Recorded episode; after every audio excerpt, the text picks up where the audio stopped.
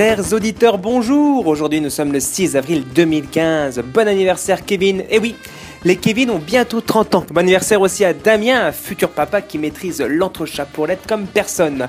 Aujourd'hui, nous fêtons les Pâques. Et oui, c'est férié, donc vous n'allez pas m'écouter, alors profitez bien de votre famille et de cette chasse aux œufs dans votre jardin. Qui sait, peut-être vous retrouverez les restes de cadavres de l'ancienne propriétaire des lieux tuée par son mari un jour de Pâques un peu moins gai. Bref, le 6 avril 1988 a changé la face du monde, car c'est ce jour-là que le club Dorothée a diffusé pour la première fois les Chevaliers du Zodiaque, évitant ainsi une catastrophe nucléaire en France. Alors, que se serait-il passé si l'émission jeunesse ne s'était pas lancée dans les mangas?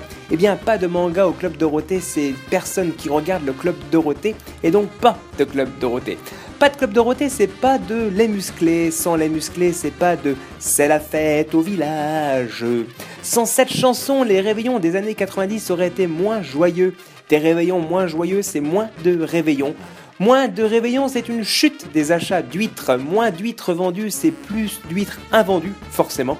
Plus d'invendus, c'est la crise de l'ostréiculture et donc moins d'ostréiculteurs. Moins d'ostréiculteurs, c'est plus de plages. Plus de plages, c'est plus de touristes. Plus de touristes, c'est plus de glace vendue à leurs enfants et donc plus de congèles qui fonctionnent. Plus de congélateurs en fonctionnement, c'est une surproduction électrique entraînant inévitablement des catastrophes nucléaires. CQ. FD. Rendez-vous demain pour une nouvelle Uchronique. Que se serait-il passé un 7 avril?